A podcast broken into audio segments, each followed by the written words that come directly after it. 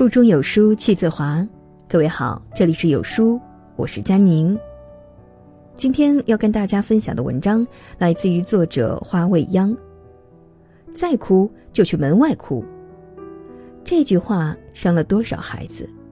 一起来听吧。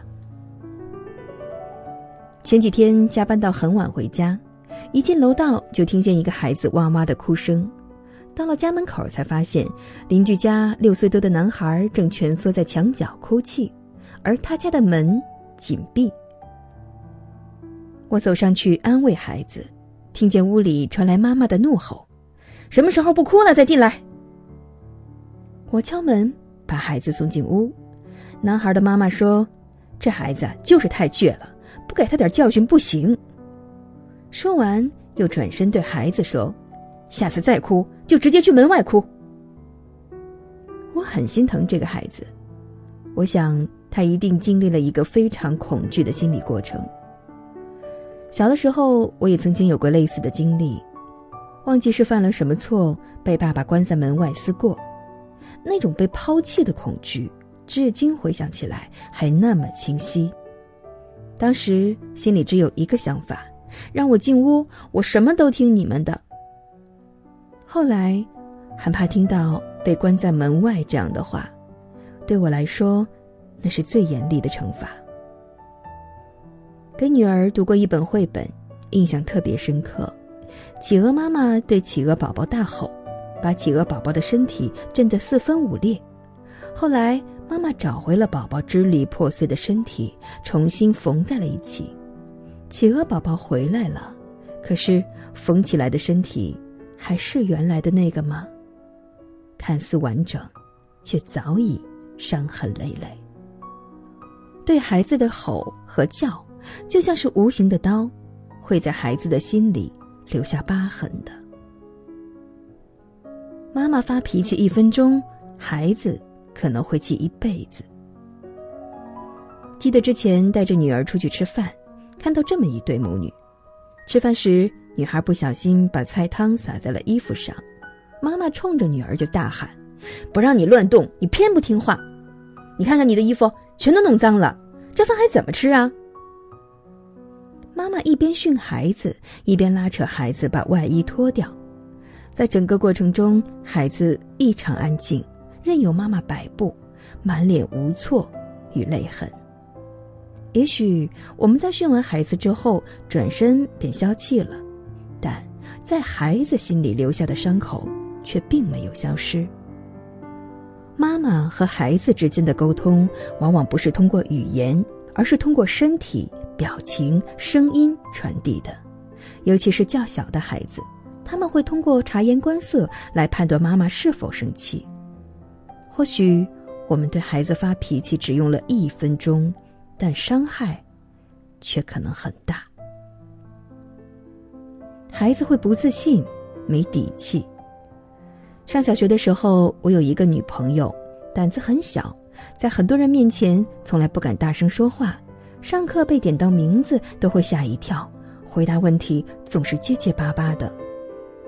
一次学校组织了一个节目，妈妈说好了和她一起上台，但是在节目开始前却变卦了，逼朋友说你自己上去。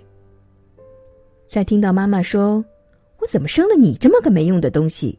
之后，朋友还是硬着头皮上台了。已经忘了是什么节目了，但他那双含泪表演的眼睛却一直印在了我的脑海之中。现在想想，朋友性格当中透露出来的不自信，怕是与妈妈的教育方式脱不了干系。妈妈是孩子在这个世界上最亲密的人。孩子会无条件的相信妈妈，依赖妈妈。如果妈妈总是对孩子歇斯底里，孩子很有可能会变得没有自我认同感。父母吼出来的，往往不是尊严，而是孩子的不自信。孩子情绪化严重。蒙台梭利说，每一个性格缺陷都是由童年的不幸造成的。经常发脾气的父母，孩子的脾气也好不到哪儿去。还记得那个因为和家人争执而服农药自杀的鲨鱼弟吗？他用这种极端的方式来证明自己受到的委屈，这种绝地赴死的心境，让人心痛不已。据说鲨鱼弟的爸爸经常打骂他，最严重的一次，孩子差点摘除眼球。把随意宣泄情绪当做控制孩子的手段，这注定了孩子不会有一个开心的童年。而动不动就会发脾气、打骂孩子的父母，这种恶，还可能会遗传给孩子。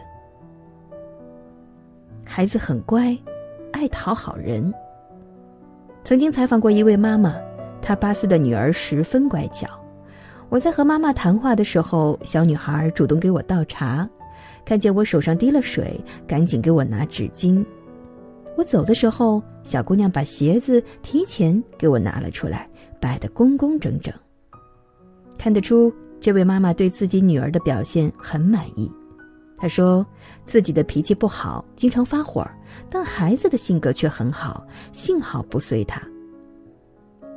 孩子真的是天生性格好吗？我心存疑问。孩子做的每一件事情都十分周到，但他还是个孩子呀。我和他妈妈的谈话。他其实可以完全不必参与，玩他想玩的，做他想做的。或许在别人眼里那是懂事，是高情商，可是这样驯化出来的孩子，真的很可怜。孩子很会看大人的脸色，对于父母情绪的波动，孩子很可能很敏锐的感知到。经常对孩子发脾气，孩子很可能会变得为了你的需求去讨好你。孩子的这种乖，真的是我们想要的吗？最有效的沟通，只需要做到这两点。养育孩子的路很长，也很累。我们每一位父母都做不到完全不发脾气，可是最起码的是可以做到把情绪控制在合理的范围之内，尤其。孩子并没有那么难沟通，只是大多数的父母都没有掌握对的方法。听得懂孩子的反话，很多父母对孩子发火，是因为孩子总是和你对着干。听过这样一个小故事：小男孩总是不听话，爸爸经常会用皮带抽打他。时间久了，孩子习以为常，见爸爸脸色不对，他会主动拉下裤子。说：“你打吧。”小男孩真的是希望被打吗？他不怕疼吗？并不是，孩子说的是反话。他并不是为了气爸爸，只是他已经不知道如何能让爸爸消气了。通常情况下，我们冲孩子发脾气、大吼大叫的时候，孩子脑子里在想些什么呢？他可能在盘算。快好完了，这就骂完了。此时，如果你再追加一句“听懂了吗”，得到的答案肯定是“懂了”。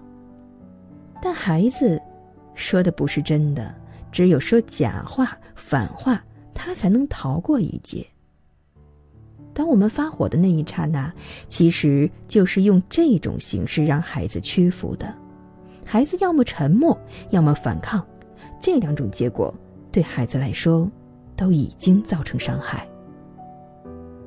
听得懂孩子的反话，你便掌握了与孩子沟通的窍门儿。少说消极的话，多说积极的话。消极与积极的回复对孩子产后的作用是完全不同的。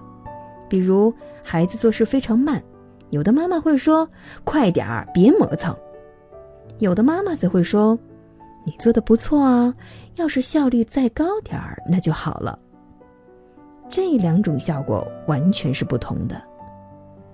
一个孩子在打开冰箱的时候，不小心把一大罐牛奶给打翻了，他特别害怕，担心妈妈会骂他。结果妈妈看见了，却说：“哇哦，我从来都没有看到过如此壮观的牛奶海洋，好漂亮呀！”你愿不愿意帮妈妈一起把牛奶打扫干净呢？妈妈在和孩子一起收拾完之后，又告诉孩子，要双手一起拿哦，这样呢，牛奶才不会松掉，知道了吗？以后孩子再也没有打翻过牛奶瓶。对孩子大发雷霆换来的往往是孩子暂时的妥协，而当你语调轻缓、低声对孩子说话的时候，收获的可能就是孩子发自内心的认同感了。很多时候，我们会觉得，我也知道吼孩子不对，可真的做不到呀。错了，我们不需要压抑情绪，但一定要懂得在孩子面前控制情绪。为人父母。我们有这个义务，在每次发脾气之前，先在心里默数三十个数，或者直接到另外一个房间待上几分钟再回来。这个方法很简单，但真的很管用。你的行为，孩子看在眼里；你的克制，对孩子来说是榜样。要知道，父母不快乐，孩子也不会快乐。控制情绪，亦是控制人生。愿我们交付给孩子的，是一种快乐的人生。在这个碎片化的时代，你有多久没有读完一本好书了？长按扫描文末二维码，在有书公众号菜单免费领取五十二本共读好书，每天会有主播读给你听哦。同样，身为妈妈的我，在读过了这篇文章之后，真的是受益匪浅。我希望真正能有这样的好文章，带给更多的爸爸妈妈们以警醒。其实，无论我们对孩子管教的有多严格，但孩子都是爱我们的，因为孩子可能是你的一部分，但我们却是孩子的全部。感谢那些选择我们作为爸爸妈妈的孩子们吧，因为他们真的很爱我们。如果你想讨论更多的育儿知识，或者是想收听更多的美文，欢迎在文末下方点击主播微信号，复制添加到您的朋友圈当中，让我们一起陪着孩子共同成长，因为孩子的成长只有一次，而我们，在孩子的成长当中也重新收获了新生。感谢你的收听，我们下期见。